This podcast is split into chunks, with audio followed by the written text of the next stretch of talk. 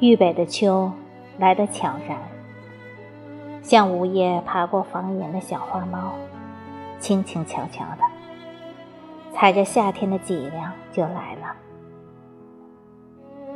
如果你是一个不够细心的人，是根本无法感觉到它的踪影的。豫北的秋就是这样调皮而风情。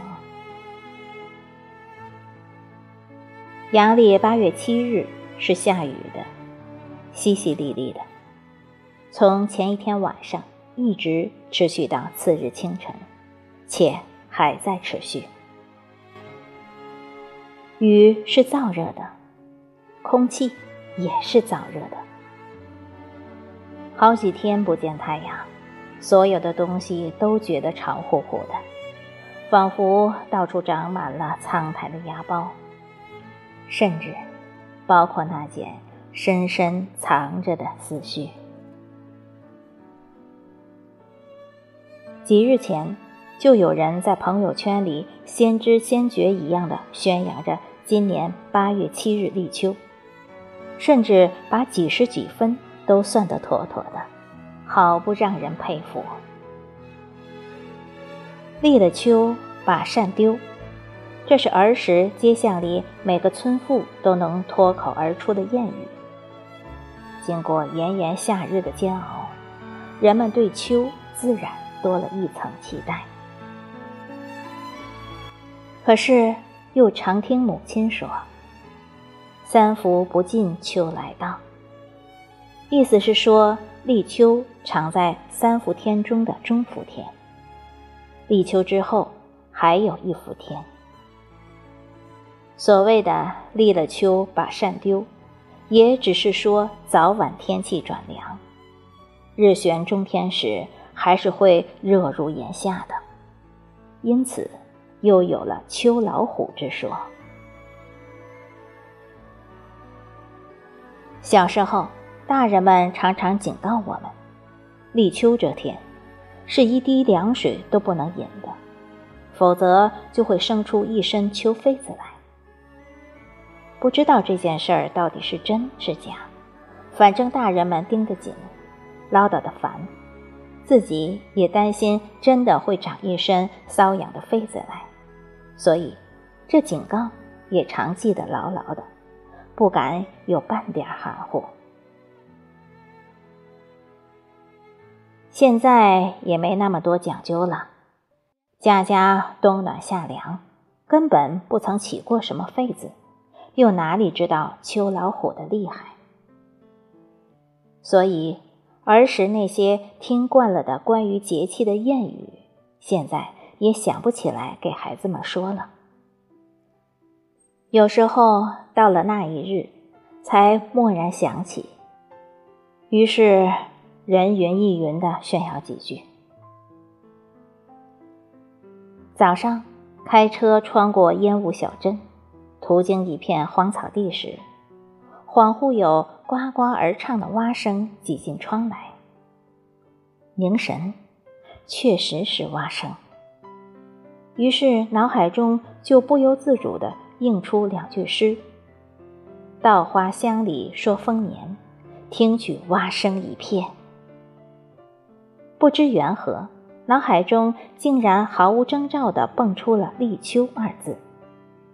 赶紧靠边停车，看看日历表，不想，还真是立秋。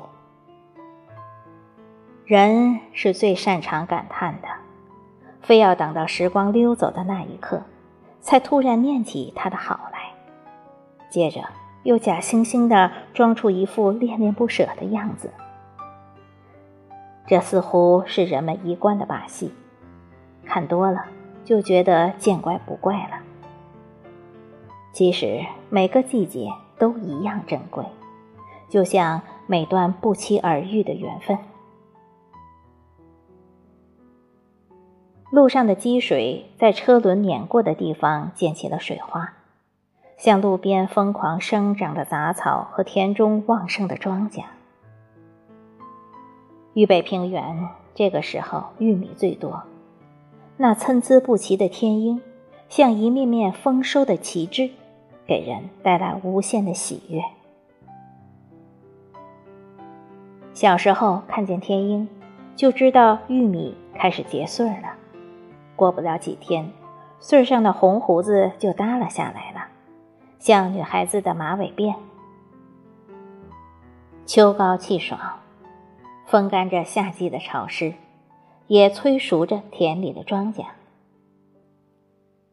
以前田里是种五谷的，高粱、大豆、稻谷、黍子，应有尽有。不过现在超市都开到了家门口，这些东西随时就可以买到，所以老百姓也就不再那么折腾了。人手多了，种些经济作物；人手少了，就只种玉米。这一种作物了。我喜欢四季里的每一个季节，却偏爱秋。尤其是小时候，每到秋天，田野总是最蛊惑人心的。那时候，田中有一种草，我们将它叫做灯笼科，像一个个小灯笼，挂在纤细的藤蔓上。